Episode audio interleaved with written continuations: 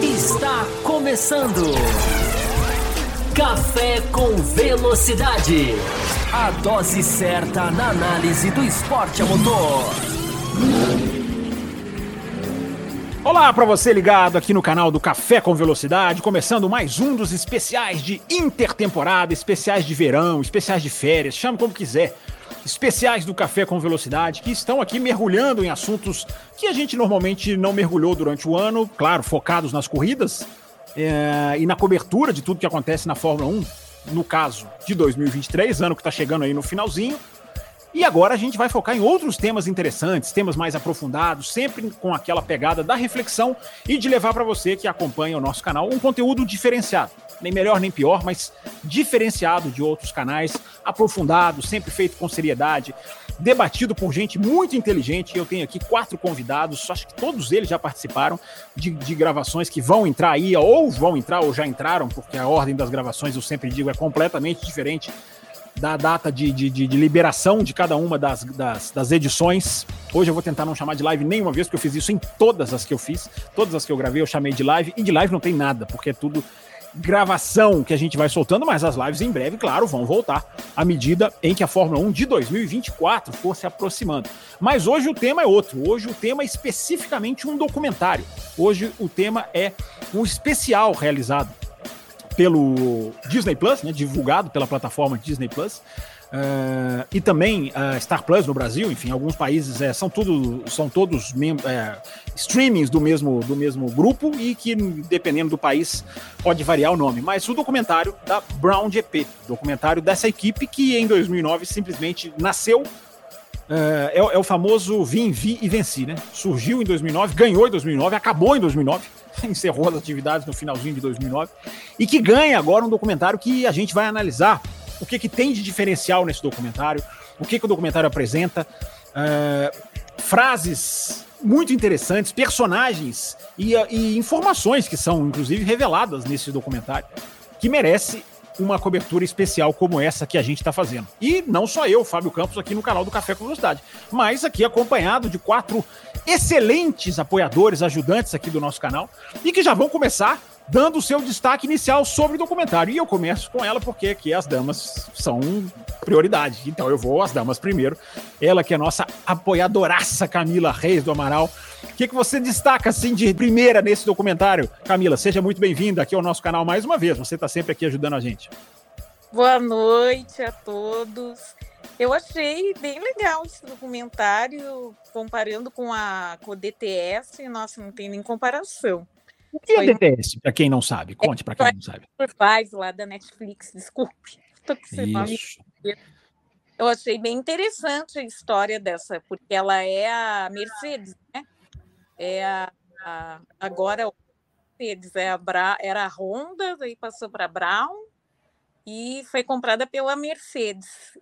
Então foi bem legal assim que eles do nada, sem dinheiro, conseguiram fazer um carro que casou com motor, que eles nem motor tinham, né? E fizeram um carro rápido lá que ganharam as sete primeiras corridas. Foram as sete, né? Com o Button. Daí... Foi sete que eles ganharam as sete primeiras? Desculpa. As primeiras seis, seis e sete. É. As primeiras seis. Foi a China que o Vettel ganhou daí, né?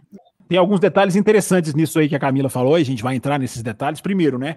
Tudo isso que acontece com a Brown, com o Ross Brown, muda a história da Fórmula 1, muda a história recente da Fórmula 1. Porque se não acontece tudo isso que o documentário revela de 2009, a Mercedes não seria a Mercedes que foi, porque até poderia ter entrado na Fórmula 1.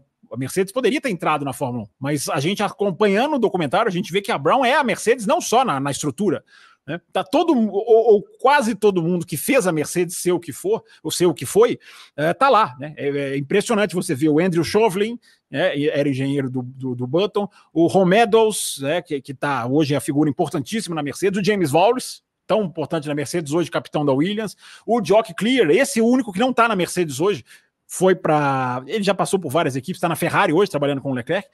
Então você vê como que a Brown é a Mercedes, não só no, no sentido de mudou o nome, não. A, a, as pessoas vencedoras que compuseram a Mercedes estavam na Brown, o que já começa a ser a primeira sacada dessa, dessa, desse, desse especial. E outra coisa muito interessante que a Camila falou, e eu já vou até dando a deixa para vocês três marmanjos entrarem na conversa. É, é, não é o foco do documentário, vem de passagem, mas é muito pesado você ver a primeira vitória da Red Bull em 2009, nessa justamente na China, Camila falou, eu lembrei. Porque ali, repito, ali no documentário é um, é um, é um, é, é, é um rito de passagem, não é o foco. Mas você assistindo hoje em dia, para ali nascia essa força ultra dominante que hoje atropela na Fórmula 1. A primeira, a primeira vitória acontece em 2009. Então o programa já começa bem. Ótimas colocações deixadas aí pela Camila para a gente entrar. E agora eu trago o André Pedro. Seja muito bem-vindo, André. E aí, o seu destaque? O que, que, que, te chama atenção nesse documentário? Os rapazes vieram até com a Brown no fundo lá. Os rapazes estão bem, bem, bem, bem preparados aí. Seja bem-vindo, André. Boa noite, Fábio. Boa noite, amigos da bancada. Vocês parem de ficar dando boa noite, porque vocês estão ah. gravando à noite. Vocês estão gravando à noite, mas o cara está assistindo isso aqui de tarde, a moça pode estar tá assistindo isso aqui de manhã. Então vocês parem com esse boa noite, vocês estão me irritando. Ora, bolas. bo, bo, novamente, bom dia, boa tarde, boa noite é, a todos. É, uma coisa que me chamou a atenção na, na vendo a, o documentário, é, que pese toda essa esse fato sensacional da Brown nascer, vencer, que nem você comentou mas foi a, a guerra política nos bastidores da Fórmula 1. Como que, que foi uma. É, Para quem assistiu, talvez não se lembre de como que foi movimentado a, a política da Fórmula 1 nesse ano, não só com relação a Brown, mas a relação à a, a Fórmula 1 como um todo, né? A relação da, das equipes com o Bernie, que comandava a Fórmula 1, com o Max Mosley. Então, é, isso foi uma coisa que, que para mim foi, foi bem interessante ver essa, essa guerra, essa é, guerra de puxa corda, eu esqueci o nome, cabo de guerra entre guerra, Fórmula guerra. 1 e é, Fórmula 1 e, e, e, as equipes, então eu achei essa, essa parte do documentário muito interessante também. Interessante, vamos entrar nisso também. É uma das qualidades do documentário, né? Ele não fica só focado na história de conto de fadas, e é uma história de conto de fadas, evidentemente, mas ele pega também toda a questão política daquele ano, que foi assim, a, a, a, o, o, mais próximo de um racha que a Fórmula 1 chegou. E é muito legal ter essa perspectiva também do André. Nós vamos falar sobre isso.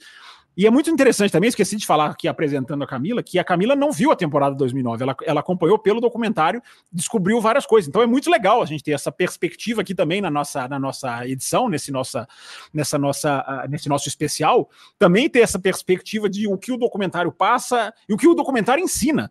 Porque o documentário, Antônio, já jogando para você, o documentário ensina muita coisa, até para quem acompanhou, para quem cobriu aquela temporada, para quem é, assiste Fórmula 1 mais próximo, a gente tem coisas que eu não sei de vocês, mas a gente aprende aprende, a gente aprendeu muita coisa. Tem, tem algumas revelações muito interessantes.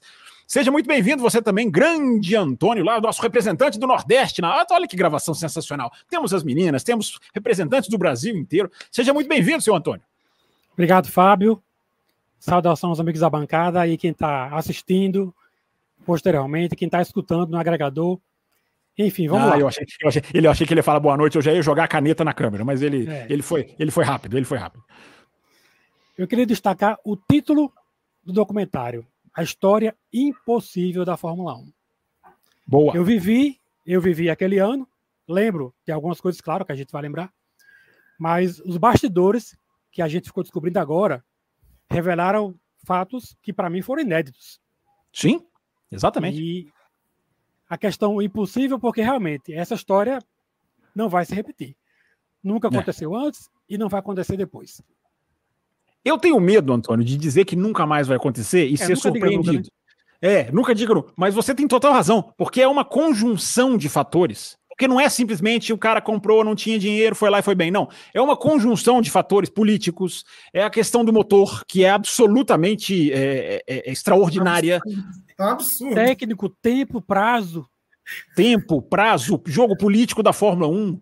É, é, é, é, uma conjunção de fatores absolutamente é, improvável de acontecer. Eu tenho medo de dizer que nunca mais vai acontecer. Eu também sempre penso isso. Claro que não vai acontecer. Vai estrear alguém, né? Mas a gente, a gente, tá, a gente tá vendo aí o Andretti passar um pouco do que passou a Brown, com todas as suas diferenças. Não, ninguém imagina que um dia isso possa acontecer, pelo, por exemplo, com uma equipe Andretti. Até porque Andretti entraria do zero e não foi o caso da Brown. Nós vamos é, é, entrar um pouquinho também nessa questão da transferência da Honda para virar Brown.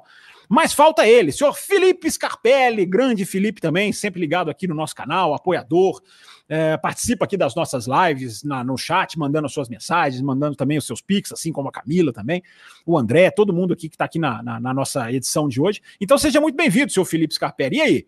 E esse documentário da Brown, gostou ou não gostou? Vou começar com essa pergunta para você. Gostei muito, é, e eu acho que o que eu tirei, assim, primeiramente olá a todos, né? É, mas o que eu tirei que eu achei mais sensacional foi o e se? E se a Brown aceita ou a proposta do Bernie Eccleston e as equipes continuam unidas, o que, que seria da Fórmula 1 com a FIA e etc. Eu acho que isso seria uma loucura. Você acha que poderia ter, ter rachado? Eu, ah, eu tenho. Pelo que foi mostrado no documentário, creio, creio que sim. Que as Não. equipes Principalmente a Ferrari, né? Encabeçada pela Ferrari lá, a Ferrari estava revoltada. E acho que mas a não, Brown.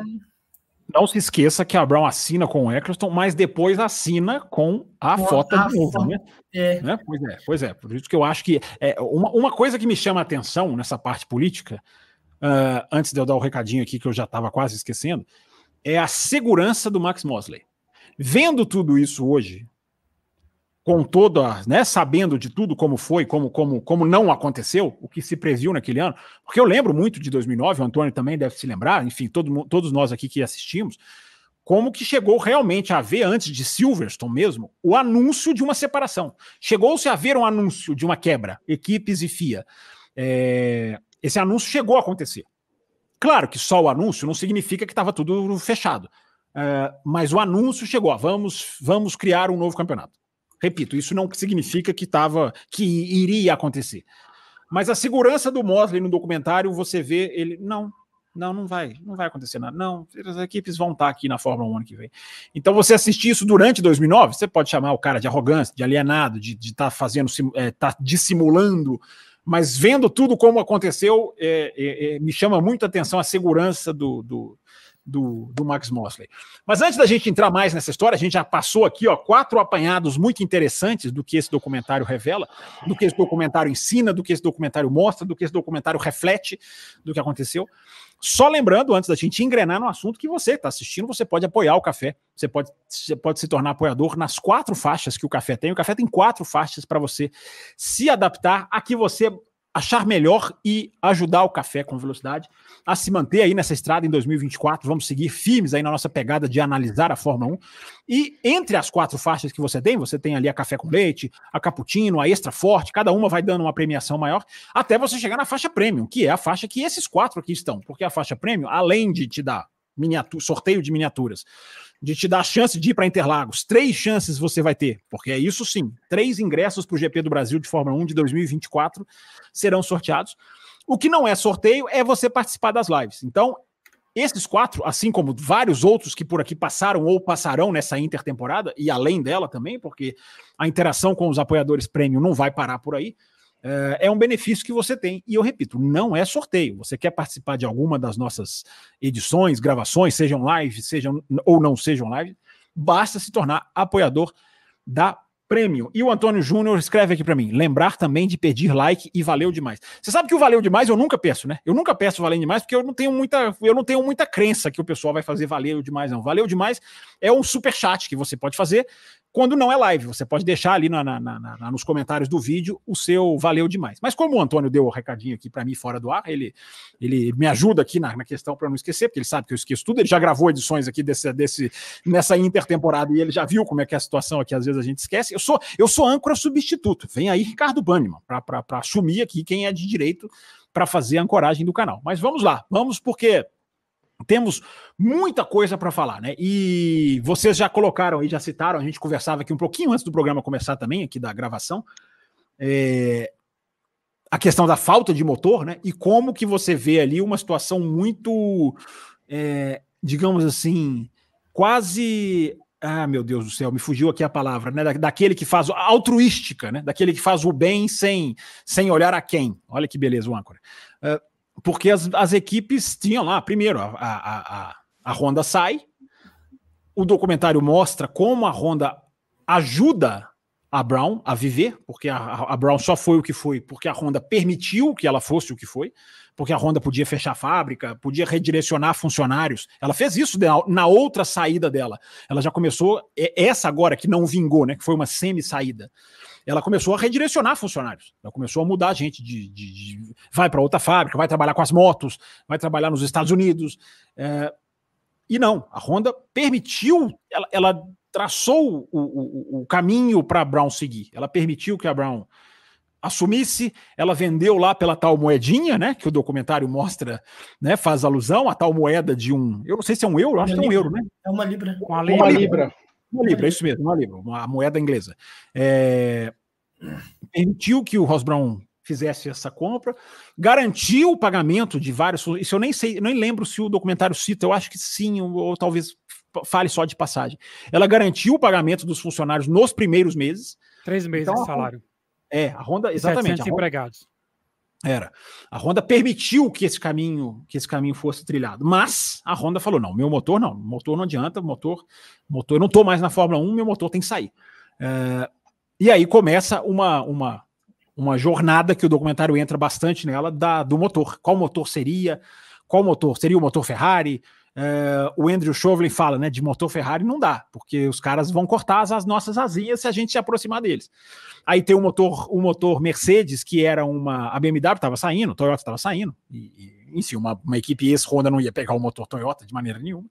É, mas a BMW estava saindo, fica ali o motor Mercedes, que tinha lá um contrato de exclusividade, teria um contrato de exclusividade com a Mercedes, com a, desculpa, com a McLaren, a Mercedes ainda não estava na Fórmula 1, sempre bom lembrar, como nós falamos aqui no começo, a Mercedes depois adquire a Brown. É, e há toda uma reunião, há toda uma, uma benevolência no sentido de não, ok, a McLaren autoriza, né? Parece que foi isso mesmo, né? A McLaren autoriza, ó, ok, o nosso contrato é de exclusividade, é, vocês podem fornecer. E aí já começa um grande contraste com o que a gente vê da Fórmula 1 de hoje, né? O que depois vai. Depois muita coisa vai casar com o que a gente vê nos bastidores da Fórmula 1 de hoje, mas nesse comecinho você vê uma benevolência, uma, uma, uma boa vontade, porque ali houve uma crise mundial que espantou de, de 2008 para 2009 BMW, Toyota, a própria Honda. Então havia um desespero ali, né? Para si, para si, para não ter um grid muito pequeno. E aí todo mundo estende a mão para Brown, que é o contrário do que a gente vê hoje, né? Hoje as equipes não é que elas não estão estendendo a mão, elas estão puxando o tapete. Né? Elas estão usando a mão que elas estenderam para Brown, elas estão descendo a mão lá no chão e simplesmente puxando o tapete da Andretti. Não há alusão melhor. Mas quanta diferença, né? Alguém quer comentar sobre isso? Quanta diferença de momento, né? Eu quero. É... Eu, eu, queria só te perguntar, Fábio, se Vai, você começa, não acredita que essa, essa é, ascensão da Brown essa chegada meteórica, essa ascensão, né, e até o fim. Se eles não têm medo disso hoje, eu, eu vendo esse documentário, eu falei assim, não, será que é isso que eles, eles temem? A Andretti chegar arregaçando todo mundo e você desculpa a falar, mas acho que é, acho que é isso que eles têm é medo. Isso mesmo, é isso mesmo, é isso mesmo. Ele, existe esse, eu, eu acho que pode, pode, pode, pode, pode ter isso sim, pode ter um pouquinho disso sim, de porque há nessa, nessa questão da, da da Andretti dos dias de hoje, há o temor esportivo, né? Não é só a questão, não é só a questão de fora da pista, não é só a questão do valor, não é só a questão do, do, do, do patrocínio. Ah, eu não tenho dúvida, há um temor esportivo, principalmente, Felipe, agora para jogar para o Antônio, também pediu a palavra, mas principalmente, Felipe, por parte de uma Haas, por parte de uma Sauber. Uh, essas com certeza. Não, essa aqui pode entrar e os caras já podem fazer com que a gente desça um degrau. Então, então sim, sim, tem, tem, tem muito disso, sim. Os caras entram e tem o, tem o, o temor esportivo, sim, que, que ajuda a enxotar Andretti. Mas é interessante isso aí, porque é o contraste, né, Antônio? Você também uh, tinha pedido a palavra. Não tem como não traçar o paralelo entre 2009 e 23 que a gente vê na política, equipes, FIA, né, Liberty, nesse jogo de empurra-empurra, de quem quer se dar melhor, a mesma coisa acontecia desde sempre. Desde sempre. Sim. E aí. Ah, é... Oi, diga. Uhum. E aí cada um quer puxar a brasa para sua sardinha, né? Levando em conta questões técnicas e financeiras. Não mudou nada. O que, é... o que tem de. Rapidinho, antes de você falar, André, o que tem muito. Aliás, não, aliás, eu vou, como eu já vou quebrar o assunto, pode, pode falar, pode complementar sobre esse, sobre esse tema. É, eu acho que esse ponto ele é, ele é fundamental, que eu acho que a Brown ter sido que ela foi é, gerou nas equipes, esse, isso fica claro, principalmente para as grandes equipes. Você vê o, em todo momento o Luca de Montezemolo tipo, transtornado de ver uma equipe é, praticamente. É, tem até um momento, isso foi uma coisa que me marcou bastante. No meio das discussões de teto orçamentário, ele fala assim: ah, se a equipe não tem condição de gastar 700 milhões, vá correr na F2, vai correr na F3. E ver uma equipe com poderio financeiro é, de baixo, é, competindo com eles e massacrando eles, é, você vê que isso, eu acho que gerou esse, esse temor que continuou. É, e, e, você vê o contraste, né? O Christian Horner, Christian Horner de 2009, é, ah, a gente em momentos do documentário mostra, não, a união, ele falando que era importante manter a, a Brown, é, fazer com que a Brown se mantivesse no grid, e hoje ele ser um dos caras que, é, em algum momento, é, publicamente questionou a entrada da Andretti. Então, eu acho que eles meio que se vacinaram disso. Eles, que nem o, o Antônio falou, ah, é impossível isso acontecer de novo. Só que isso é um comentário que a gente conversou meio que nos bastidores. Uma coisa é a Brown, que ficou a, a uma canetada de acabar, e a Andretti, que é uma empresa de corrida, que a gente está acostumado a ouvir esse termo no café, que é uma, uma, é uma equipe de corrida, que tem o DNA de corrida, que está investindo pesado, que é um cara que está fazendo fábrica. Então, eu acho que na mente deles, eles falam assim: putz, se esses caras fizerem isso, chegarem e tipo, obliterarem todos nós que somos os grandões, que, que dominamos esse negócio aqui. Então, eu acho que é, 2009 influenciou no jeito de pensar deles hoje. Então, isso eu acho que está mais do que, do que claro. Assistindo documentário, isso fica, na minha visão, evidente. É, o que fica muito claro assim no documentário é como eles ajudam, porque era absolutamente inacreditável o que ia acontecer. Né? É aquele negócio. Enquanto não me incomoda, é, se é para ajudar uma Minardi, a gente ajuda. Então isso para mim fica muito claro no documentário. Como que a, a, a, ajuda no começo vem porque havia toda aquela impressão, e é o natural, não, essa equipe vai fechar o grid, essa equipe vai ficar lá atrás, essa equipe mal, mal tem dinheiro, a equipe não tem patrocínio, a equipe não tem nada, a equipe vai ficar lá atrás. Então vamos ajudar essa equipe a sobreviver, porque ela não vai nos incomodar. E aí, com duas, três corridas, isso já mudou. Então, é, é o que fica muito claro no documentário para mim é assim: a gente ajuda, a gente pode até ajudar um pequeno. Um pequeno. A, a, na hora que esse pequeno cresce, não, não tem ajuda, não. Aí a gente vai puxar o tapete. Mas uma é. coisa, só para finalizar, é, uma coisa que é interessante, que eu acho que as ah, desculpa, Camila, te cortar, uma percepção que as equipes de fora não perceberam é que a, o ano de 2008 da Honda foi péssimo. Então, acho que ficou essa impressão, a equipe é ruim. Só que no documentário fala, ele falou assim: ó, a gente tem um carro ruim, vai ter um regulamento novo lá na frente. Vamos, tipo, me... então eles já direcionaram a visão para 2009. Só que quem está de fora não tem essa percepção. Então, quando eles começaram com esse conceito que eles iniciaram, foi o que também já. Ah, estamos ajudando um ninguém. Só que eles não sabiam que eles estavam desenvolvendo um carro muito poderoso, né? É, o projeto ia ser, ia ser Honda, né? O projeto estava pronto desde há muito Honda. tempo. Ah, o projeto sim, do carro não foi feito em três meses, não. É, ele é feito na gestão Honda. Honda. É, o, o, o Honda ia ser o carro vencedor. Não e sabemos ele... por causa do motor. Nós não é, sabemos é, se seria vencedor, né? Mas a Honda falar, a Honda falar no documentário que não se arrependeu de ter saído, tudo bem, tem a conjuntura econômica. Mas eu acho que eles se arrependeram sim. Mas no final do documentário, ele, o, o, o, o, presidente da Honda calibra na mão, o Queno Rives, ele questiona ele, fala assim, ele fala, é, eu foi uma decisão errada. Hoje a gente vê que a gente poderia ter continuado e ter sido sagrado campeão, enfim. Houve talvez ali um arrependimento meio que da Honda ao ver o desenrolar dos fatos, né? Sei lá. Oi, diga, Camila, também tinha pedido a palavra, pode falar. Não, é. Eu eu lembrei que eles não tinham ideia, as equipes, eles acharam que, como vocês falaram que a Honda estava ruim em 2008, que ia ser um carro ruim, né? Mas eles não tinham ideia que tinha um gênio lá que projetou um carro que o ar passava mais rápido com o difusor duplo, que foram eles, né? Que, que projetaram primeiro e, e lançaram o carro com esse difusor. E também não tinham ideia que o motor ia encaixar certinho no carro para fazer ficar rápido, né? Então ninguém tinha ideia de nada. Então foi o pulo do gato que os caras deram e o pessoal ficou chocado, principalmente a galera da Ferrari. Daí começaram a falar que o difusor era ilegal e para eles nada convencia de que não é que era ilegal, era ilegal. Eles falam muito no documentário.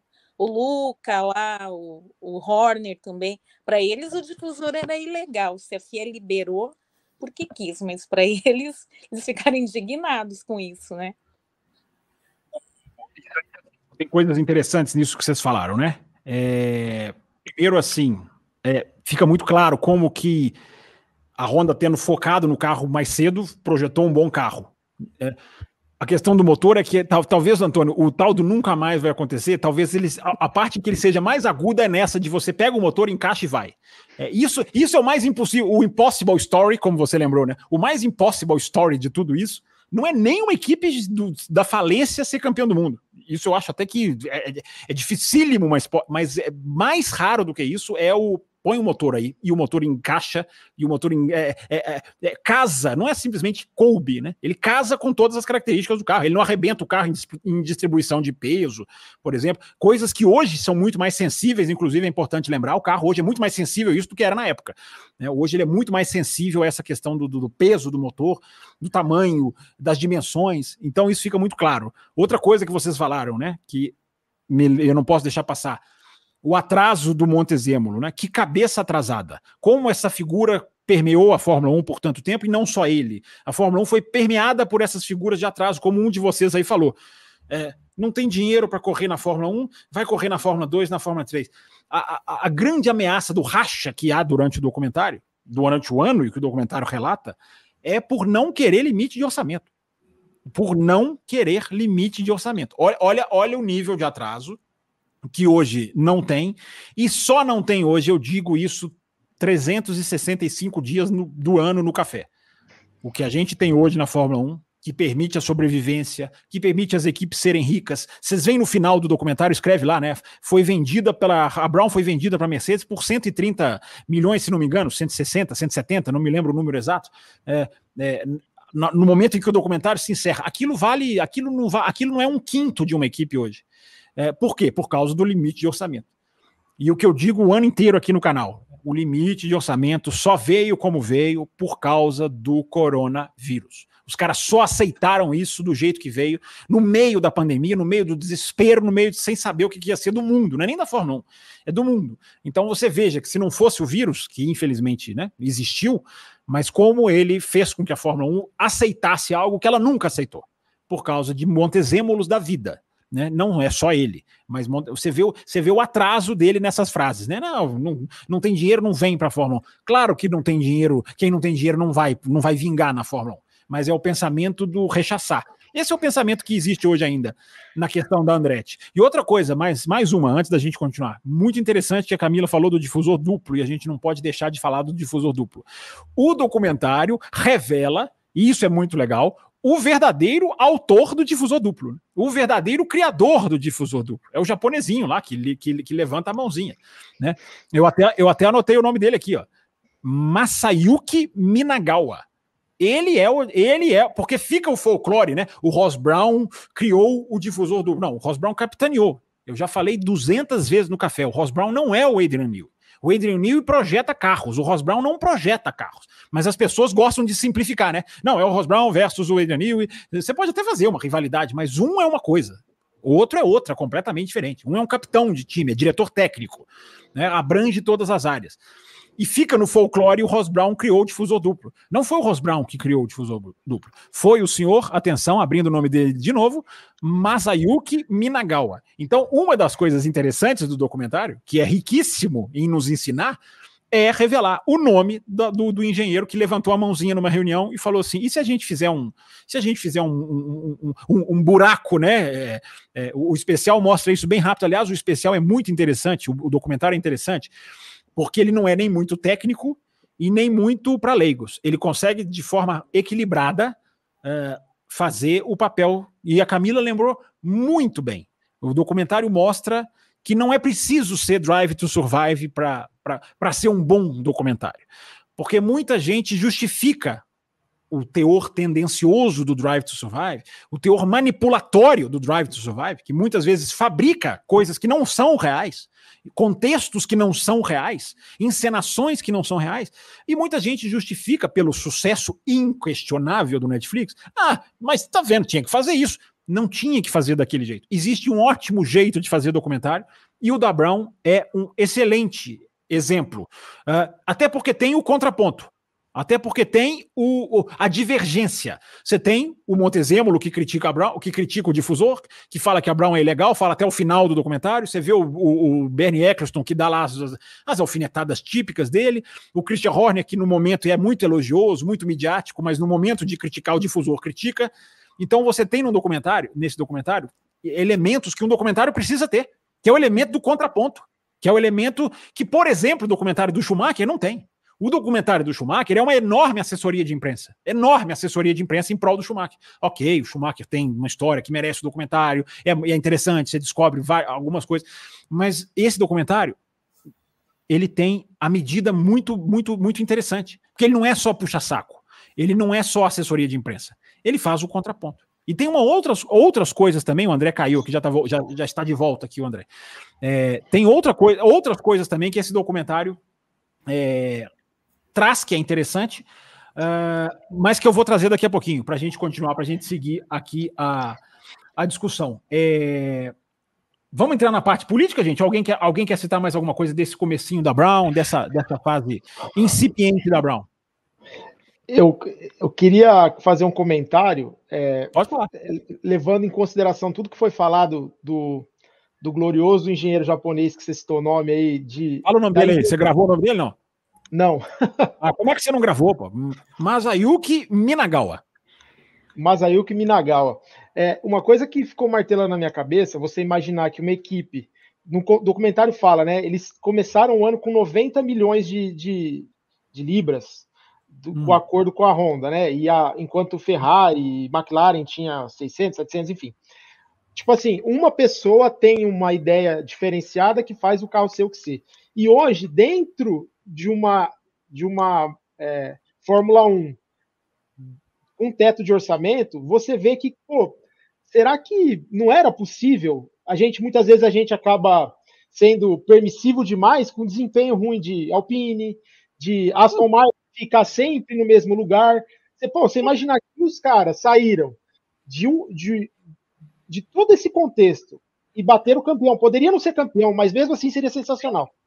E a gente fica, ah, mas a, a Aston Martin a, é mais ou menos. Ah, mas a Williams é a Williams. Pô, será que.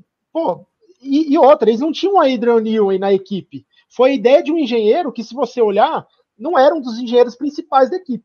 Então você vê que é parece, é possível. Parece que nem está na Fórmula 1 hoje ainda. Não está mais na Fórmula 1. Né? Então, então, eu acho que assim, é, é cara, para mim ficou gritante a incompetência das equipes atualmente de talvez é fazer é uma isso, coisa André. diferente e fazer os, as equipes ir para frente.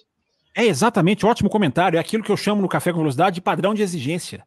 A gente tem que ter um padrão de exigência, a gente, eu, eu digo inclusive né, jornalistas, no meu caso, e, e, e torcedores, e fãs, e, e apoiadores, é, porque é aquilo. Por isso que eu fiz questão de terminar 2023 batendo muito forte em Mercedes e Ferrari. Porque é, é, é, é muita decepção. É, é, muito patinar na própria perna. Uma não sabe o lado que vai. A outra estreia já, já, já, já, já depois da estreia já fala: não, peraí, não deu certo. não, já vamos mudar. É, é, muita incompetência. Então, é, é, é, isso que você falou, né? E essa questão, né? Não é só o orçamento que define as coisas. Isso é muito interessante.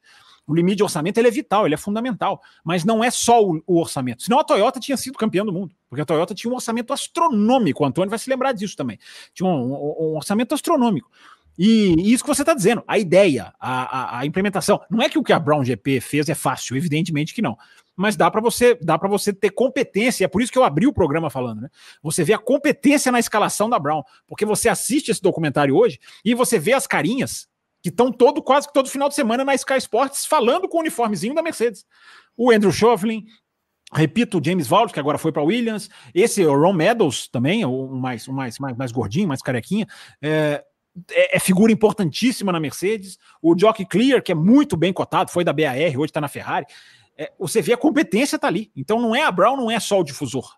A Brown não é só o motor Mercedes, é a tal conjunção de fatores. A Brown também tinha uma equipe de, de engenheiros, de, de, de, de funcionários, não só engenheiros, estrategistas, que fez a Brown ser o que for. Se esses caras não fossem bons, é, não tinha ganho, não tinha vencido, mesmo se o motor casasse com o carro. Né? E, e, também tem uma questão, nós não esbarramos ainda numa, em dois detalhezinhos, mas nós vamos esbarrar, chamados Jenson Button e Rubens Barrichello. Rubens Barrichello. Né, que compõem o especial, que compõe o documentário, também numa medida muito interessante, que mostra ali também todo o caminho da briga pelo título mundial.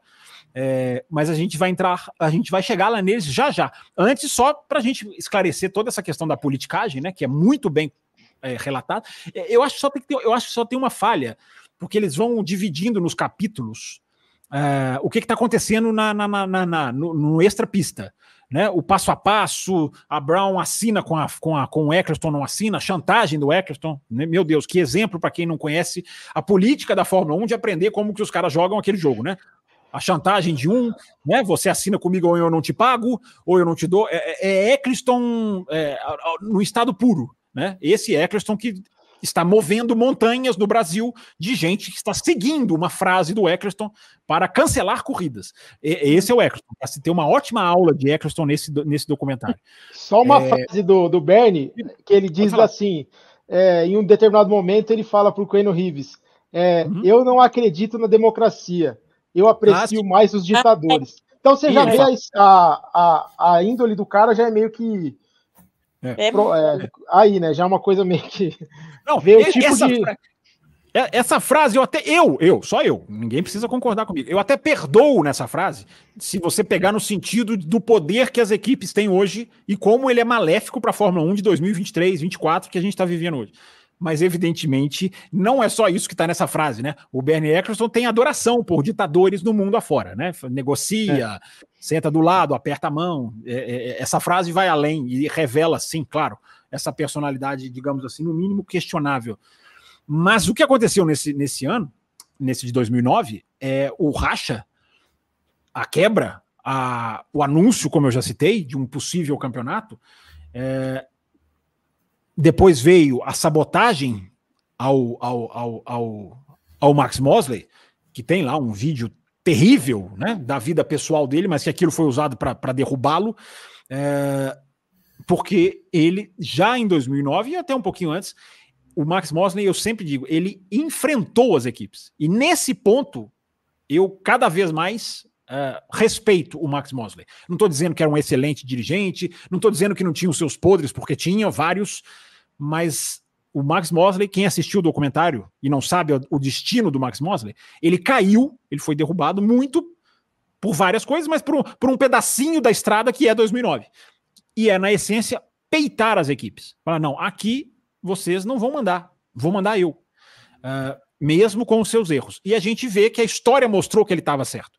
Porque se as equipes mandam na Fórmula 1, a Fórmula 1 não vai a lugar nenhum, nenhum. Quem acompanha o café na, em janeiro, em fevereiro, em março, em abril, em dezembro, em novembro, em setembro, sabem, sabe que a gente fala isso aqui no canal. Né? O poder das equipes que só pensam nelas. Então a essência do, da, da, do digamos assim, do confronto do Bernie Eccleston, do, do, do, Max Mosley, desculpa, a essência do confronto do Max Mosley, que na verdade estava. Né? É, o, o, o documentário mostra uma coisa que é verdade. A parte financeira do Bernie Eccleston no bolo de lucros era obscena. Era obscena. Isso sim, isso era mesmo. O Ben Eccleston ficava com metade só para ele, mais da metade só para ele. Fez essa jogada que até hoje estoura nos bastidores, que é a FON tem o direito por 100 anos e a FIA fica com uma parte muito menorzinha dos lucros. Ele, ele, ele traçou isso que hoje está dando essa briga enorme. Por que, que o Sulaim briga com as equipes hoje? Por causa de dinheiro. É, porque Isso foi traçado ali, mais ou menos nesse, nesse, nesse período. Então, as equipes tinham, as equipes tinham que reivindicar a parcela de dinheiro que o Eccleston tirava para ele? Tinham. Elas ganhavam, elas ganhavam muito menos do que ele. Somadas, elas ganhavam menos do que ele. Somadas. Olha que coisa impressionante. Ele ganhava mais do que as equipes somadas. É, o, o, documentário até mostra, né? Um bolinho, assim, como se fosse um bolinho é. mesmo, um, né? Com a fatiazinha. É, é, é muito legal. É, né? Muito legal. Oi, diga, Camila, pode falar. Não, a fatiazinha bem pequenininha e do Bernie lá do Eccleston era meio Isso. bolo. Isso, meio bolo, exatamente. É, então tem toda essa diferenciação do conceito, da briga das equipes por causa do limite de orçamento. É, e tem aquilo que eu já falei do, do, do, do, do, do, do coronavírus ter sido o verdadeiro. não, vou, não vou dizer o verdadeiro responsável, mas o fator decisivo. Por que, que naquela época brigavam com limite de orçamento e agora existe? Porque teve a pandemia. Eu hum. tenho eu tenho segurança de que se não tivesse a pandemia, não teria limite de orçamento, ou o limite de orçamento seria 250, é, 240, 280, algo que caísse muito mais ao gosto do freguês. Alguém mais quer falar do extra pista ou podemos entrar aqui em pilotos, frases e momentos do documentário? Pode falar, senhor Antônio. Só falar duas questões aqui. A primeira Sim. é o regulamento, era um uhum. regulamento novo, uhum. e aí a gente também leva ao momento atual do regulamento Sim. novo, em que. É verdade. Brau, essa semelhança, né? Da, da, da virada é, de um regulamento do, do, avesso, né? Acho que foi uma frase sua, não sei se foi sua, algo você citou aqui do, no café, que hum. regulamento se lê duas vezes ou foi a Ju Serrazoli, é, acho, que foi, acho que foi a Ju. Regulamento hum. se lê duas vezes no mínimo. A primeira vez é uhum. é só para ler, e a é. segunda vez em diante é para interpretar e achar as brechas hum. no regulamento. O Martin Brandon fala isso no documentário da Brown. Ele é. fala, uh, é, talvez seja ele, Antônio, ele fala, se assim, ah, você lê é. duas vezes. Uma, uma para saber o que está na regra e outra para saber o que não está na regra, que você pode Exatamente. usar. É. Então, uhum. a, as equipes contestaram na época e o julgamento, o veredito final, foi que a Brau tava, não estava dentro do regulamento, mas existia a brecha para que ela se encaixasse no essa regulamento. Essa é a palavra. Isso, essa é a existia palavra. a brecha. Isso. Então, é, fazendo um contraponto com o nosso atual regulamento, não tem como a gente eximir, é, vou falar especialmente Ferrari e Mercedes, tá? Não tem como eximir a culpa do fracasso. Porque, tudo bem, lançaram o carro, o, cara, o carro errado, mas de cara já havia uma, uma definição clara de que na rosa dos ventos, quem apontava para o norte era Red Bull. Então, dois anos. Exatamente. Dois anos de fracasso. É, é, é, o erro que se repete, né, né Antônio? Né? Exatamente. Então, a esperança agora é talvez em 2026, né? Enfim, então. É... O, o, Antônio, só fazer um parênteses. Não sei se você tem uma, uma outra coisa ou se você tinha falado dois tópicos, né? É, do, olha, olha a diferença, né? O, o documentário fala acho que a Camila que lembrou, né? Do foco que a Honda coloca no carro mais cedo. Uh, eu até citei, né? O 2008, McLaren e, e, Ferrari vão até a última curva de Interlagos naquele final, não focam no carro. Olha como o foco da Brown, Honda no caso, ajudou. A Ferrari teve 2021 para focar completamente no efeito solo. Completamente no efeito solo. Teve 2021 enquanto Mercedes e Red Bull se matavam até Abu é. Dhabi, a Ferrari tinha todo o te... e começou até bem, porque lembra que as primeiras corridas do efeito solo, Leclerc e Verstappen degladiam, depois se perde completamente. Então a incompetência dessa é impressionante. A gente está fazendo um especial de 2009, um documentário de 2009, mas, mas estamos muito pertinentemente lembrando da, da mas... fazendo comparativos com a situação atual, né? né eu né? até acho é, que a Ferrari é pior. Deixa eu só fechar. É o... Peraí, vai, deixa só o Antônio fechar e depois a Camila e depois o Felipe, vai. Acho que vou mudar, mudar o assunto aqui, mas só um detalhezinho é que hum. é, a Mercedes hoje é a antiga Brau, é, e talvez a Mercedes tenha conseguido o motor, aqui é a opinião minha, tá? Já uhum. pensando em tentar comprar a equipe posteriormente. Porque a ideia é inicial da Mercedes era ter uma equipe. Uhum. Sim. E como a parceira única, exclusiva, era a McLaren, a Mercedes ofereceu dinheiro para a Honda para comprar a McLaren. Mas não conseguiu comprar, né? Então, uhum. achou uma brecha entrou já com a equipe Boa. pronta, a equipe campeã. Então, para a Mercedes é, muito, é muito, é muito mais fácil, é muito mais fácil comprar essa, essa, essa, essa massa mais empobrecida do que transformar Exato. uma McLaren, do que tirar da Fórmula 1 uma McLaren, né? Muito, muito bem lembrado. Diga, Camila, você tinha, você tinha uh, falado. Você estava falando da incompetência da Ferrari, mas uma equipe pioneira da, da Fórmula 1. É, 15 anos sem ganhar nada é uhum. incompetência uhum. em maiúsculo, né? É verdade, então, é verdade. Observação que eu queria fazer ali na, no pensamento da Ferrari. Sim, bem lembrado. Não é de agora. Não é que se perdeu só no efeito solo, né? Já vem se perdendo é. há mais tempo. E também no efeito solo. Felipe também comentou alguma coisa? Diga, Felipe. Não, é só que eu acredito que a Ferrari é pior do que a Mercedes, porque ela tinha um carro competitivo no início do ano, do ano uhum. passado. Igual você falou, uhum. ela teve mais tempo para focar. E parece que, assim, regrediu de um ano para o outro. No meio do ano, já regrediu, ano passado. E esse ano, regrediu mais ainda no início do ano. Só foi é. recuperar agora no final do ano. Então, uhum. é isso aí. ela Mercedes, eu creio que Ferrari seja mais no nível dos piores, assim. Se, se, se, se fizer um ranking de incompetência é, para você, a Ferrari, a Ferrari, a Ferrari ganha. A Ferrari ganha, né? E, e não é a primeira vez, né? Que a Ferrari ganhou em 79. Sim, é o que a Camila, é o que a Camila falou. É. Já, vem, já vem aí uns 15 anos se a gente for voltar lá no, no, no, no, no título do Raikkonen. até Schumacher, isso, né? Isso, isso, isso. Não, lá você acha, então, a, a, Ferrari tá no padrão, né? Tá, tá na mesma. Tá, tá no padrão dela, né? É, é, mas não deixa de ser uma, não deixa de ser uma decepção. Né? A última vez antes do Schumacher foi foi em 79, não, foi 84. 79, não? 79 o Scheckter, depois os anos Schumacher, depois o Raikkonen e acabou. O Lauda não ganhou pelo Ferrari, não? Mas o Lauda foi antes do Scheckter. O Lauda foi 75, né, se não me engano, o Scheckter 79. O 79. outro título do, o outro título do Lauda de 84 vem pela McLaren já. Aí ele já não é Ferrari. Ah, é, então, que ele tá com Prost, verdade. Isso, isso, só para só deixar claro. E uma das coisas muito legais desse documentário também é uma coisa, essa eu não sabia, não sei de vocês, do tal encanador que deixa a equipe, vai, o cara sai da equipe no final da ronda, vai trabalhar de encanador. Uh, o rapaz da mangueira na Austrália não, não tinha condição de fazer a mangueira do abastecimento, erra com o Rubinho, perde 6, 7 segundos com o Button. Eles chamam o encanador de volta. Uh, o rapaz, você não quer? Tá? É, tem no comecinho do documentário, acho que no primeiro ou no é. segundo capítulo. Paga pela diária. É, ele fala, diária. ele fala, não, eu sou, eu sou, encana, eu sou encanador, vou continuar sendo encanador. Mas aí eles convencem o cara a, pelo menos nos finais de semana, voar na corrida, fazer o abastecimento e voltar. Que coisa impressionante essa história, né? O cara é encanador, o cara é encanador imagina um encanador entrando na sua casa e você fala assim: você é encanador há muito tempo? Aí o que, que e no final de semana? O que você vai? no final de semana eu trabalho na Fórmula 1, eu viajo para vou para Malásia, vou, vou para Malásia, é. depois eu vou para China, depois eu vou para o Japão e vou lá e troco, faço o combustível e depois volto aqui para consertar o seu cano. É sensacional essa história. Né? É o hobby do cara. É, não, é o bico do cara. Imagina. Pera, é deixa, o... deixa, deixa, eu só ver a Camila que picotou o áudio dela. Fala, Camila. Não, achei super engraçado isso, cara. É. Encanador pega um freelancer aí, um bico, como fala aqui no Brasil. É, é isso mesmo. Colocar gasolina dentro do carro. Imagine se ele falha ali, explode. Tudo. É uma função importante, né? Uma função importante. Mas como, como, é. como o cara da Austrália não era treinado e não levava jeito, eles chamaram o cara de volta. Ele era da Honda, ele já tinha feito o trabalho. Por isso que, antes que alguém pense, não, mas peraí, um encanador do nada, não. Ele já trabalhava na Honda, a Honda falha, ele vai ser encanador e a Brown chama de volta. Mas é muito legal, né? Muito interessante.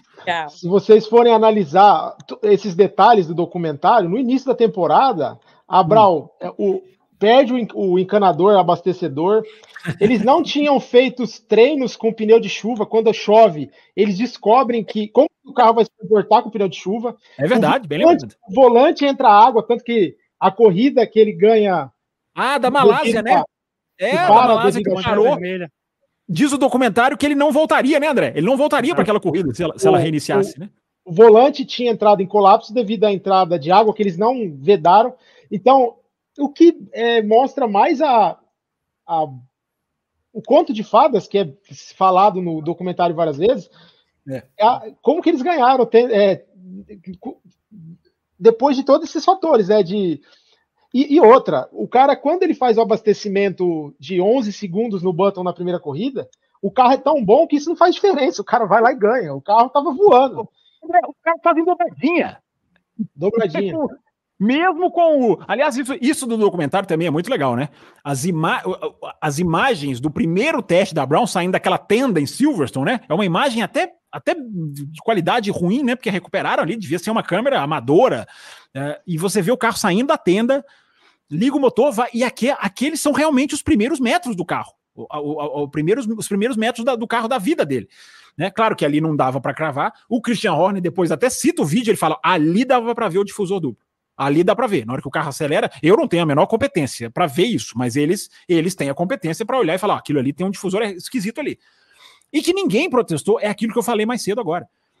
Porque ninguém achou, ah, ok, difusor duplo, triplo, quádruplo, os caras vão fechar o grid. Não, na hora que o difusor funciona, isso é muito Fórmula 1. Na hora que o difusor funciona, opa, vamos atrás disso aí. E vamos embora. E vocês viram a reunião na FIA, e a imprensa, e os caras, os microfones. Isso é outra diferença para os dias de hoje, né? Como que a imprensa tinha, eu sempre olho isso, vocês me perdoem, é da, é da minha profissão é, como que a imprensa podia chegar com os microfones ali e, e, aquele tanto de foto, que parece filme mesmo. Hoje em dia, não. Hoje em dia tudo entrevista coletiva, assessoria de imprensa, só alguns fazem perguntas, às vezes nem fazem perguntas, só o cara que faz uma declaração. Como que ali você tem ali os caras, um batalhão de repórteres seguindo os caras na porta da FIA. É, é, é, é muito interessante também esse, esse, esse lado. Aliás, deixa eu fazer um outro, deixa eu falar uma coisa muito importante desse documentário antes da gente continuar de falar de Rubim Barrichello, de Rubim Barrichello e Button, que nós não falamos ainda. É, olha como é fundamental, percebam vocês, como é fundamental uma coisa que é mudança da era Eccleston para essa. Como que o documentário é absolutamente rico em imagens, rádios, cenas de corrida, sem nenhuma restrição. Foi a primeira vez que um documentário teve acesso ou a Fórmula 1 liberou acesso total a rádios, imagens e etc. Olha a diferença que isso faz. Todas as entrevistas, que são ótimas, porque isso também é uma qualidade do documentário, né? A escalação de entrevistas é muito boa, porque tem o Horner, tem o Montezemolo, tem o, ben, tem o Bernie Eccleston, uh, tem, o, tem o Felipe Massa, tem, tem, tem, tem a, a, a rede de entrevistas foi muito legal. Tem os caras de baixo escalão, da, da, da, Brown não fala só com os tops, fala com o pessoal da mangueira, com o pessoal do, do, do, da mecânica. Então a escalação é muito rica e as imagens, você tem imagem de tudo. É, e aí você compara, você compara com o documentário do Schumacher, por exemplo, que não tem imagem de nada. Você, você, tem, você pega uma imagenzinha ou outra de um acidente, de um momento mais polêmico, mas os bastidores é tudo. A, a, o documentário do Schumacher, não sei se vocês já viram, ele é praticamente imagem só de, de, de, de imagens pessoais. Tem algumas de Fórmula 1? Tem. Tem a batida de 94, a batida de 97. Mas são poucas as cenas de Fórmula 1. A diferença que faz para o conteúdo de um documentário ter esse acesso total da Fórmula 1. Então, como que a Fórmula 1 permitindo como que ela cresce, como que ela ganha. Esse documentário ele não pode ficar para poucos. Ele não pode ficar só para o assinante de um stream. Eu não sei se vocês concordam comigo. Esse documentário ele devia ser é, obrigatório. Ele devia estar na F1 TV, por exemplo. Né? Na F1 TV, por exemplo. Talvez ele vai estar um dia. Mas esse documentário, Camila pode até falar bem, porque eu achei muito legal. Ela fala: olha, eu não assisti 2009, mas eu, eu fui assistir, eu aprendi muita coisa com o documentário. Esse documentário não pode ficar para poucos. Ele não pode. ele tem que ser massificado, porque ele é um excelente documentário e ele é um excelente registro histórico e ele, e ele é muito bem feito. Né? Alguma, alguma observação aí ou eu posso trazer os nossos queridos pilotos que compuseram a Brown? Tudo certo. É muito certo. Vamos Pode lá, depois eu, tenho, depois eu tenho uma. Aliás, eu vou começar aqui com as frases. Eu anotei aqui uma, duas, três. É, não, eu anotei cinco frases. Uma a gente já citou, que é do Montezemolo, eu acho que foi o André que citou, né? A questão do, do não tem dinheiro, não vai para a Fórmula 1. Essa, então, essa eu já vou riscar aqui, que mostra o atraso do pensamento de, de, de vários dirigentes de Fórmula 1. Mas então, então sobram cinco, cinco, é, cinco frases aqui para a gente trazer, para a gente dissecar. Primeira, essa eu não sabia. Não sei se vocês sabiam. O Barrichello revelando que só tinha contrato para quatro corridas. Quatro corridas. Essa, essa, eu não sabia. Essa eu não sabia. Ele revela que só tinha contrato para quatro corridas. Essa é a frase, né? Meu contrato só duraria quatro corridas. É, vocês sabiam dessas ou vocês, ou vocês também aprenderam essa pelo documentário? Impressionante saber isso, né? Porque a gente pensa, não, assinou com a Brown, não. Quatro corridas. E lembrando que na quarta é uma que ele tem problemas lá com a Brown, que ele se desgasta com a Brown, se não me engano, na Espanha. Enfim, posso estar errado aqui na conta, daqui a pouquinho eu abro o calendário de, de 2009. É... Outra frase aqui do Rubinho. Esse ano vai ser meu. Eu serei campeão do mundo. Ele disse, né? Ele conta, né? Já, já pro Ken Reeves. Não é que ele falou na época, né? Ele fala agora. Minha cabeça era esse ano vai ser meu. É, e foi, né, né, pessoal? É, começando por você, o Antônio. É, Oh, tem um momento em que o Barrichello fala: ah, depois dos anos de Ferrari, eu estava voltando a brigar pelo título mundial. Discordo completamente do, do nobre Rubens Barrichello. Barrichello jamais disputou título mundial pela Ferrari. Jamais. Uh, na Brown ele disputou. Né, né, Antônio? Ali, ali realmente foi uma briga de título mundial, né? E não conseguiu, apesar de ter, de ter, de ter, de ter lutado bastante. Né? A gente vai detalhar aí o aspecto Button e Barrichello. Vamos, eu queria começar falando sobre um fato que não é comum entre é, companheiros que estão lutando pelo título. Não houve rivalidade fora da pista. Hoje, uhum. hoje eles são amigos e eram amigos antes, foram durante o período de equipe Honda, Brown e são amigos hoje ainda. É, mas houve uma intensa rivalidade. É, ou, houve, assim, é, não ficaram inimigos, mas naquele ano, principalmente os engenheiros, né, Antônio? É, ali é. foi uma briga. Isso aí foi melhor. Os engenheiros brigaram muito mais do que. É, é. é. Mas eles, eles, foram muito amigos. Então, é tanto que no título do, do Jenson, né, ele ficou chateado, o Barrichello ficou chateado, chateado, mas logo depois foi lá comemorar, participar, enfim. É, bem diferente de outros, outras rivalidades que a gente acompanhou e acompanha hoje em dia, em que só falta sair fogo, né? Mas, não, mas achei esse aspecto bem interessante. Pode falar, Camila. Diga, diga Camila. Eu, eu, ouvi falar do, é, do Barrichello que ele não se deu muito bem com esse carro no começo por causa do pedal do freio, é verdade isso? É, esse aspecto, o aspecto do freio não foi citado no documentário. É, eu tava, não é estava muito, né? Mas na época, na época era só o que se falava, né, Antônio? Exato. E ele falava também. Depois que eu descobri a posição do freio do pedal, a frase de Barrichello, que ele não falou no documentário, se falou para o Kenny Reeves, não foi para o ar. Ele disse: depois que eu descobri a questão do freio, o Jenson nunca mais é, ganhou de mim. Chegou na minha frente. Frase que eu já ouvi do, do Barrichello. No entanto, uma questão que eu não que eu não sabia e, e foi revelado durante o documentário foi o, o Cambagem Gate, né? Camber Gates, né? É, o tá, Cambagem tá, Gate. Tá anotado aqui, é uma das frases que eu ia trazer. É, isso, isso é muito interessante, porque aí é outro, é outro momento do campeonato em que o Rubinho tá indo muito bem e o, e o, e o Button tá indo muito mal.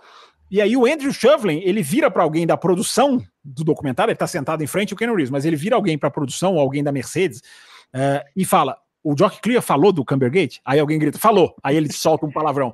É. Porque ali o que, o, que, o que, que parece que aconteceu? O Rubinho achou uma coisa na cambagem. Cambagem é a, é, é, é, a, é, a, é a inclinação das rodas, né? Que você vai. que você vai. Eu vou até pegar o próprio Rubinho aqui. Olha que, olha que justiça poética. O Rubinho o que sempre ajuda é tema, é tema da live. É o, é o ajuste das rodas. Imagina que o carro tá, imagina que o carro tá parado e os pneus eles podem ser ajustados dessa maneira, ou um pouquinho mais inclinados para esse aqui mais inclinado para fora, para baixo, esse aqui para cima. É isso aqui, ó, é ajustar os pneus dessa maneira aqui, ó. Tá, tá difícil a coordenação motor aqui, mas acho que dá para entender. Isso, isso, é cambagem, né? É que aí vocês lidam com o quanto da borracha que encosta no, no, no chão, nas curvas. E aí veio a rivalidade interna, né? Porque o, eles próprios é, admitem uma determinação começar... da Bridgestone. É, a Bridgestone determinou o ângulo máximo não, de cambagem e segundo Isso. a equipe, a, a é. metade da equipe, né, a equipe do, do Button, é, o lado de lá da garagem. Isso. Eles começaram a não revelar para o outro lado. É, e aí virou guerra de bastidores aí. É, normalmente os engenheiros eles trocam né, informações, eles se ajudam. E quando começou a acontecer o problema, eles passaram a atuar como dois times separados que o Ross Brown teve que intervir, mas é aquilo que eu sempre falo, gente, essas coisas cabem ao chefe de equipe saber lidar. Essas coisas são naturais. E a Brown, sempre bom lembrar, para quem não sabe, a Brown ganhou o campeonato. É, então, essa covardia que os dirigentes atuais usam, né? Eu não posso ter competição interna, Toto Wolff, eu não posso ter competição interna. Pode sim. Vai ter esse tipo de coisa? Vai é saber lidar. E não necessariamente você vai perder o campeonato, porque a Brown, além de tudo, estava muito pressionado. O documentário bate muito na tecla, né? De que a Red Bull vinha chegando, de como a equipe vai caindo, não só da, da, da, da situação interna de, de, de Rubinho e, e, e, e, Button. Então é, é, é, muito legal esse, esse pedaço do, do esse, esse trecho do comentário. Alguém mais quer falar aí do, também dessa, dessa questão, entrar nessa questão aí do, da, da, rivalidade interna de Rubinho, de Button? E aí, Felipe? É, Fala. eu queria lembrar o nome do engenheiro do Rubinho. Porque. É o Jock Clear. Jock esse que tá Clear. na Ferrari hoje. É o Carequinha. É o mentor de Leclerc. Eu Leclerc. achei muito interessante os dois, os dois engenheiros, assim. A guerra era mais entre eles do que entre o Rubinho e o Button, embora, né?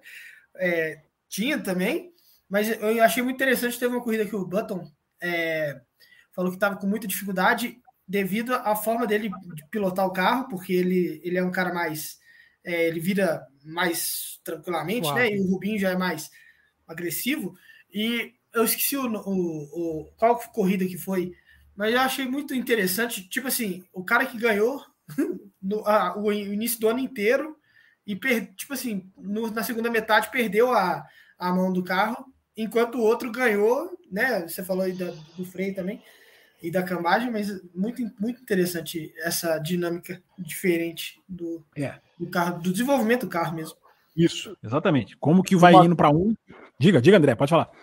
Uma coisa interessante que isso é bem, bem legal na disputa dos dois pilotos é que o Button faz a 6 em 7 e ele vence na Turquia o, o, o, porque imagina o cara ganhar seis corridas de sete, aquela euforia, o cara tá no seu no seu ápice e até o, o, documentário no final do episódio fala: Jason Button não imaginaria que essa seria a sua última vitória no campeonato. Isso.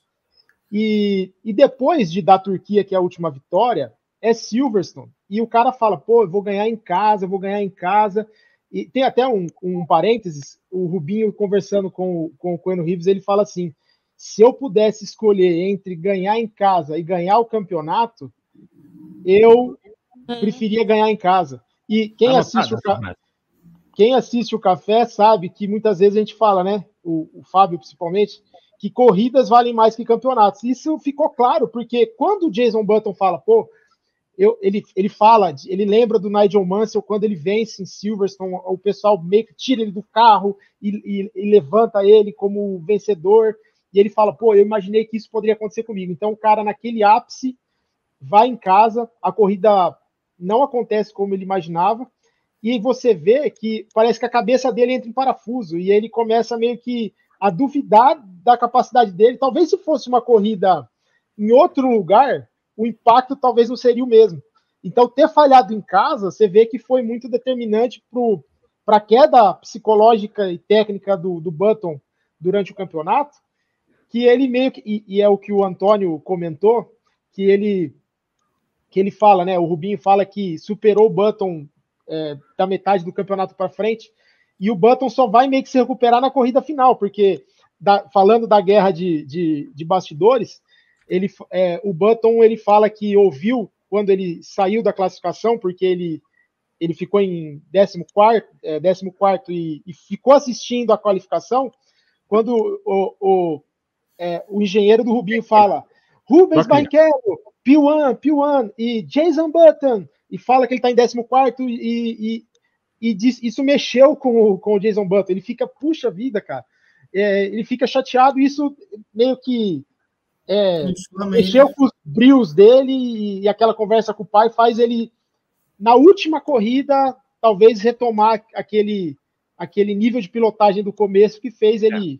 fazer aquele monte de ultrapassagem e fazer uma corrida boa na última, né? Mas foi a penúltima no Brasil, né? Foi a penúltima, na verdade. Ele foi campeão no Brasil, mas Abu Dhabi é, fechou isso. o campeonato ainda. Sim, sim. O Brasil é muito bem explorado, né? Ele é muito bem explorado é. nesse documentário, ele é, ele, é, ele é traçado em detalhes. Não é isso, Camila? Você ia falar sobre o GP do não, Brasil, né? Não, o GP do Brasil. É, o Rubinho não estava em primeiro na corrida e ele estava com chance de ganhar o campeonato. E o que, que aconteceu? Ele teve que parar, eu não lembro ali. Não, é, essa, essa, o Hamilton essa... bateu nele e foram é, o Hamilton. É um, há um raspão, ah, né? Que é, é, é, quase invisível na câmera, né? E que azar, hein? Eu me lembro muito disso porque eu estava em Interlagos e foi um daqueles momentos, aconteceu em 2003 e aconteceu em 2009, em que depois do qualifying, na penúltima corrida do ano, você tem um cenário de título mundial que depois desaba e não e não e não e não vinga.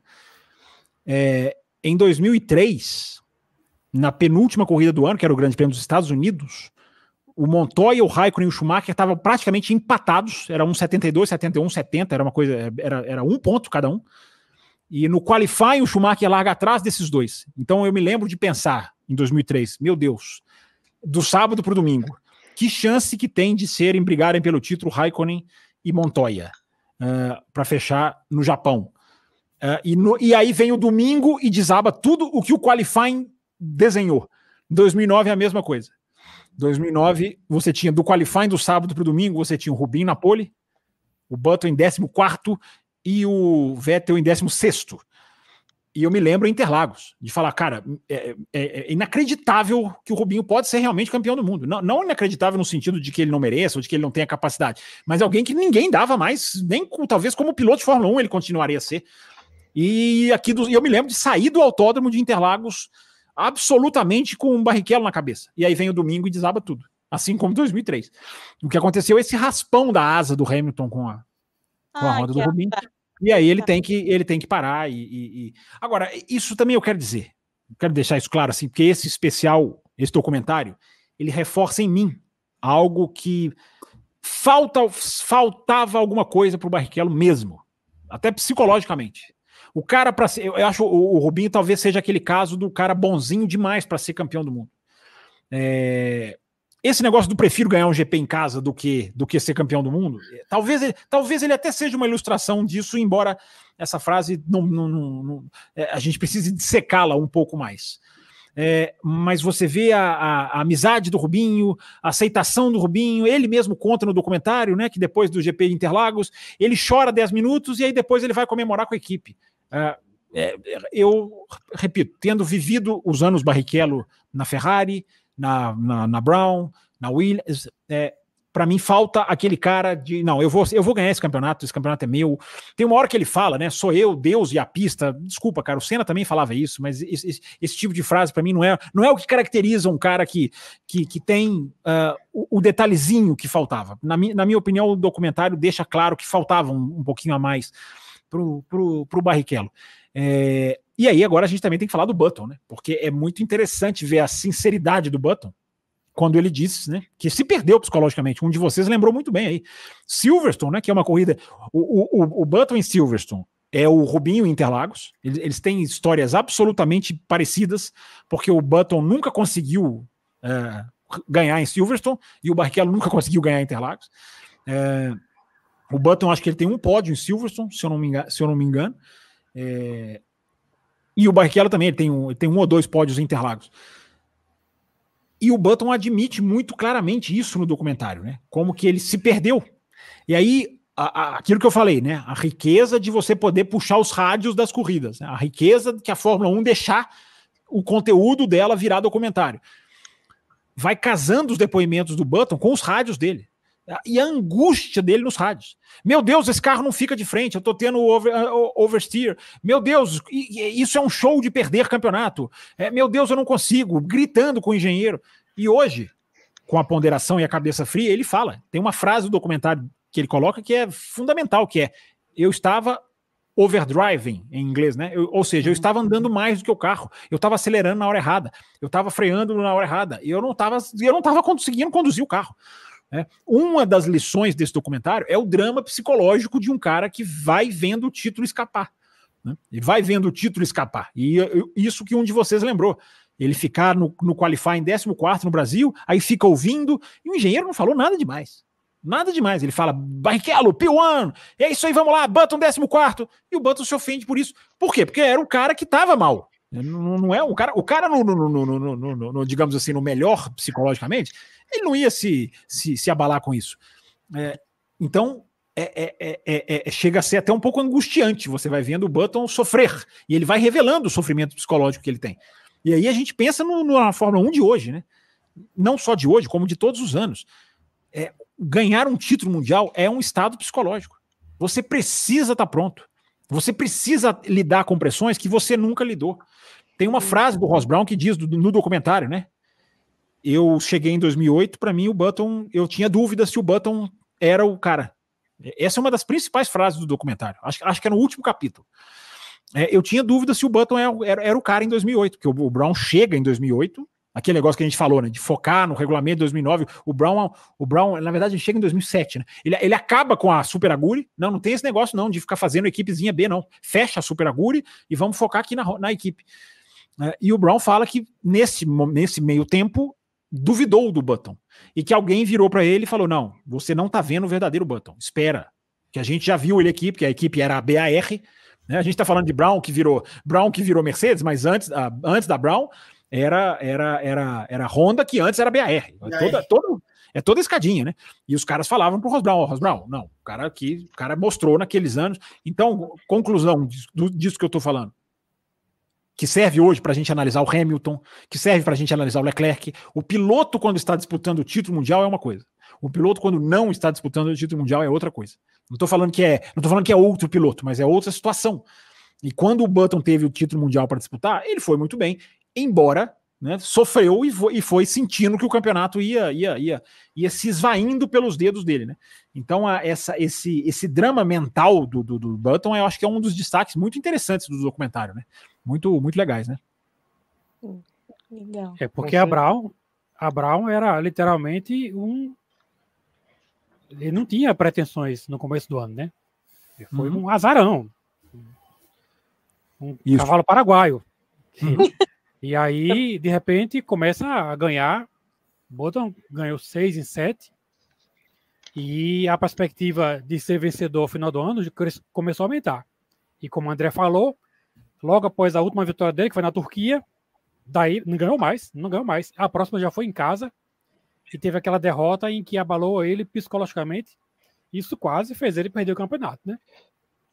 É verdade, é verdade. Como mas, que isso foi se acumulando, né? Oi, diga, André, fala. E um detalhe, uma coisa é o cara não ganhar mais e o cara ficar disputando, segundo, terceiro, quarto. Mas é, é, fazendo um paralelo para quem acompanha a Fórmula 1 de hoje, ele entrou tipo uma descendente igual o Pérez. Ele não, ele ficava lá atrás. O Rubinho largando em P1, P2, P4, ele em décimo segundo, décimo quarto. Então, tipo assim, ele se afundou de uma maneira que. É verdade, lembrado. Quase perdeu. É, então. É, foi, foi difícil para. É, é angustiante você ver o cara naquela situação, por mais que você sabe o final que o cara ganhou, mas você vê na, na cara dele. Sabe o final do filme, mas você sofre com o filme, né? Você sofre. Você vê o cara, tipo, é, incrédulo, falando: não é possível que eu vou deixar isso aqui escapar. E indo num, é, num detalhe que isso foi. É, é interessante de assistir, assim, uma parte mais humana da, da, da vida dos pilotos o, o Ross Brown fala, né, que você comentou que ele achava que faltava alguma coisa para o Button. Em, em certa proporção, o pai dele fala algo semelhante para ele. Tem um detalhe no carro. Essa é interessante essa história, né? Que ele fala que ouviu o pai, o pai talvez achou que ele estava dormindo no banco de trás do carro, né? Isso. Aí o pai fala para madrasta, para madrasta, eu acho que ele não tem o que é necessário para virar essa carreira, né? Para vingar nessa carreira, Isso. né? E, e, ele e ele comenta que é, parte de tudo aquilo que ele fez, ele conquistar, foi também como uma prova de, de se provar para o próprio pai, tipo assim, eu sou capaz. E, e, assim, e, é legal também aquela conversa final entre eles, assim. E, e cara, isso é, isso é interessante. Quem, isso, isso é a importância do que o Fábio falou da Fórmula 1 disponibilizar imagens. Você vê um Button no qualifying, um cara derrotado, um cara assim que já meio que não tem mais o que fazer, o cara que já se deu por vencido, e, e o Ross Brown fala: quando ele chega na corrida, parece que colocaram um outro homem lá. Você vê ele animado. Então, tipo, aquela conversa fez com que ele acreditasse, é, tentasse, trouxesse coisas que ele perdeu no, no caminho e, e, ele voltou um detalhe, outra né, pessoa. Né, e com um detalhe, né? Isso eu não sabia. Fiquei sabendo no especial, até porque eu estava em São Paulo no final de semana de, do, da corrida é, que mostra do sábado para o domingo. É, eu, eu, eu, repito, eu não sabia, fiquei sabendo no documentário e preferia não saber. É, se soubesse que descobriria, passaria para frente, pularia essa parte que é essa coisa absolutamente nojenta desses programas brasileiros de querer colocar uma escada para o cara passar de baixo, é, é essa, essa, é. essa, é, é, é, esse lixo desses humoristas babacas que querem fazer o entrevistado ou o personagem de palhaço e os caras colocando uma escada para o Button passar. meu Deus, meu Deus do céu, que coisa. Não, que, não, que coisa escrota, né? Que coisa escrota, esse, esse, esse pânico, essas, essas escrotices que tem na imprensa brasileira. Eu repito, eu não sabia disso, eu estava interlago. Eu preferia não saber. Eu, eu, eu, eu, fiquei triste de descobrir isso no documentário, né? Os caras, os caras brincando com a cara do Button, né? E o Button simplesmente ir no jantar, num restaurante, abalado psicologicamente. Hoje ele até fala, né? Ah, eu podia ter rido, levado na brincadeira, mas eu não levei. Eu fiquei puto da vida, porque os caras estavam lá colocando uma escada para dar azar pro Button, né? Esse, esse, esse, esse antro de idiotas que existem na internet e na televisão e no rádio brasileiro hoje, sobre os quais eu não tenho a menor paciência e não chego perto e não me aproximo. Por isso que eu fico triste de num especial desse ter que ver isso. Embora é o mérito do especial, claro, colocar tudo isso, porque até isso foram atrás, né? O documentário foi lá e, e buscou.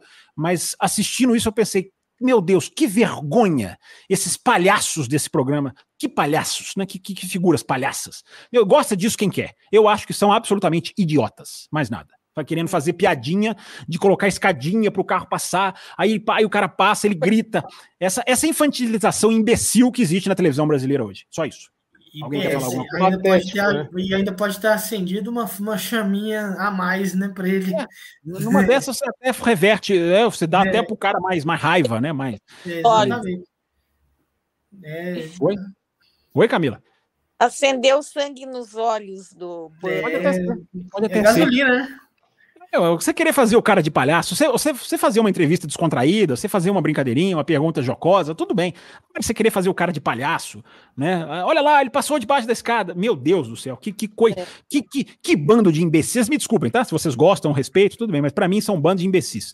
É... Então, gente, para terminar, é, uma última coisa que eu coloquei aqui, só para só fazer uma referência, uma comparação com 2023, desse Grande Prêmio do Brasil, dentro da pista.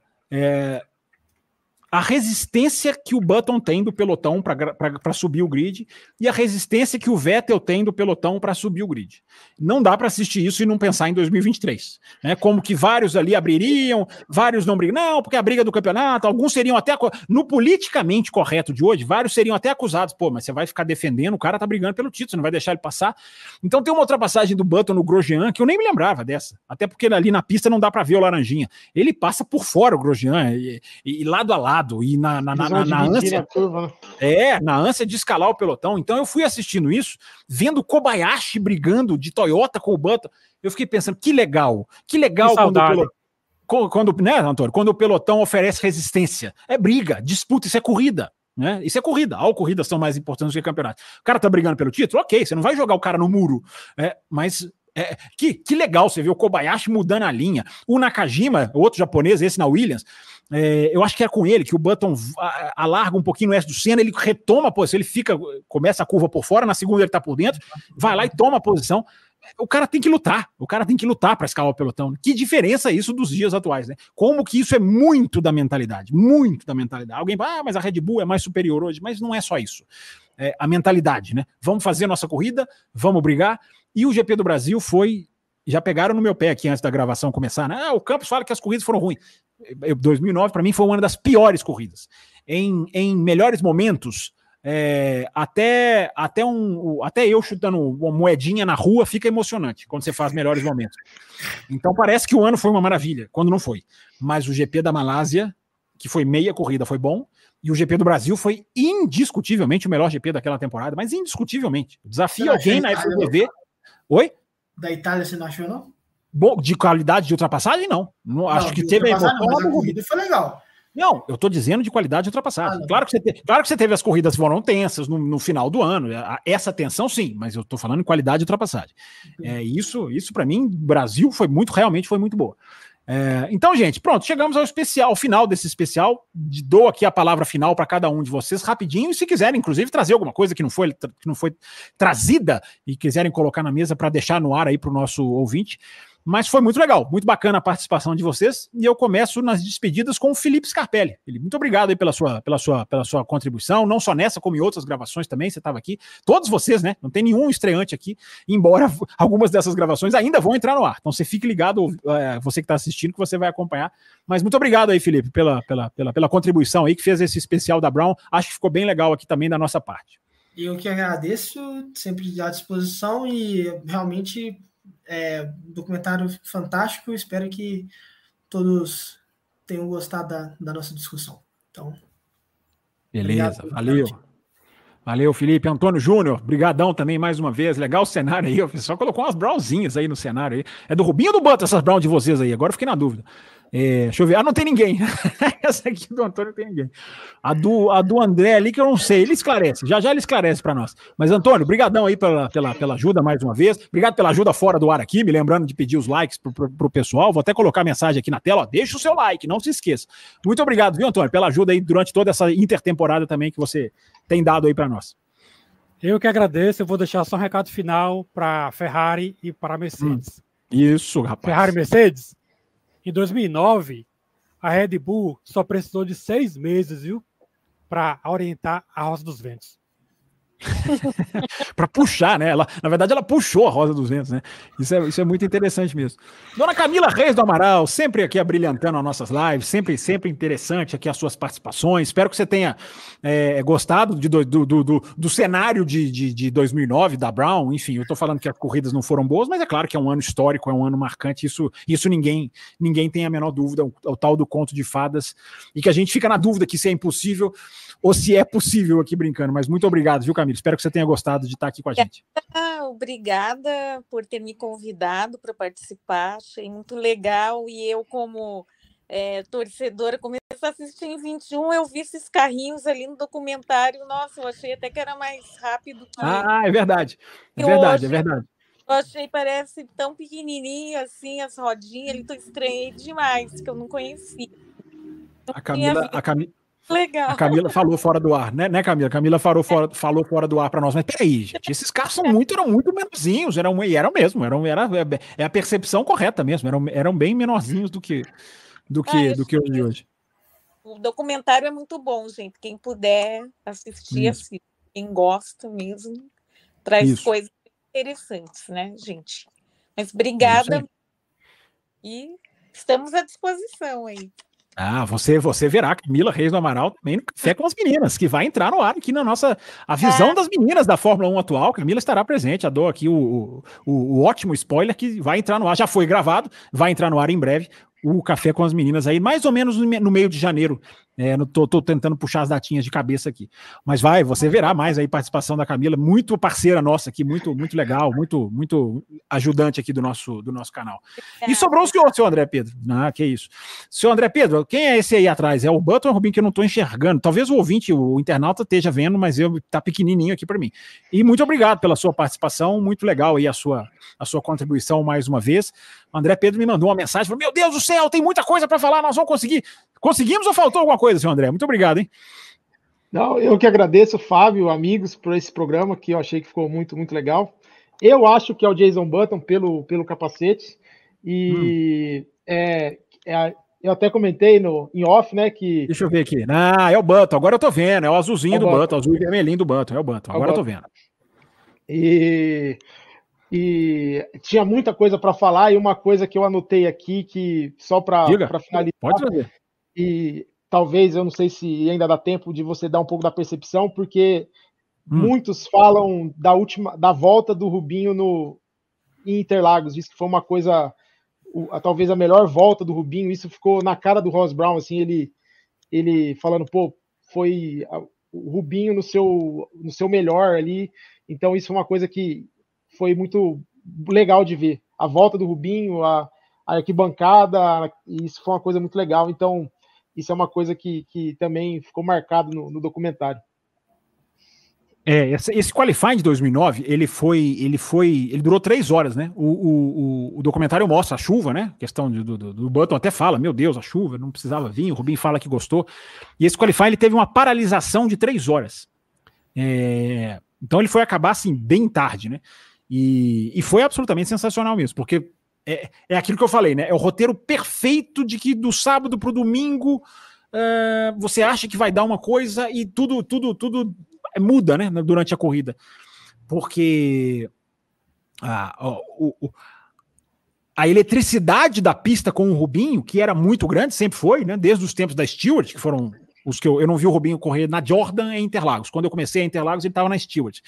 É, sempre foi muito elétrico, né? Já contei vocês vão ouvir em alguns desses especiais de verão, uh, de intertemporada, da, da, de como foi a mudança de Interlagos de 99 para 2000, com a ida do Rubinho para a Ferrari. Uh, e nesse ano, nesse 2009, é, a, a, eletricidade era multiplicada. Então, na hora, na hora, que ele faz a pole, que ok, Rubinho era bom de chuva, mas ninguém esperava, porque o carro já não era mais a mesma potência do começo do ano.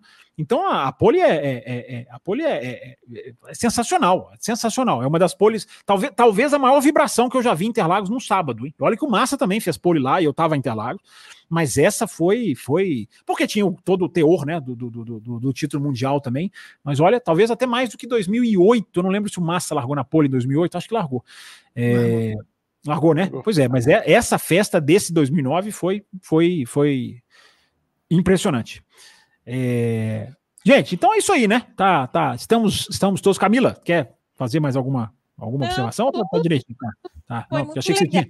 Muito... Achei que você tinha mais uma, alguma perguntinha. Tem like, pessoal. Não esqueça de dar um like aí pro canal. Ah, tá vendo? Esse pessoal é tão gente boa que eles me lembram que eu esqueço, tá vendo?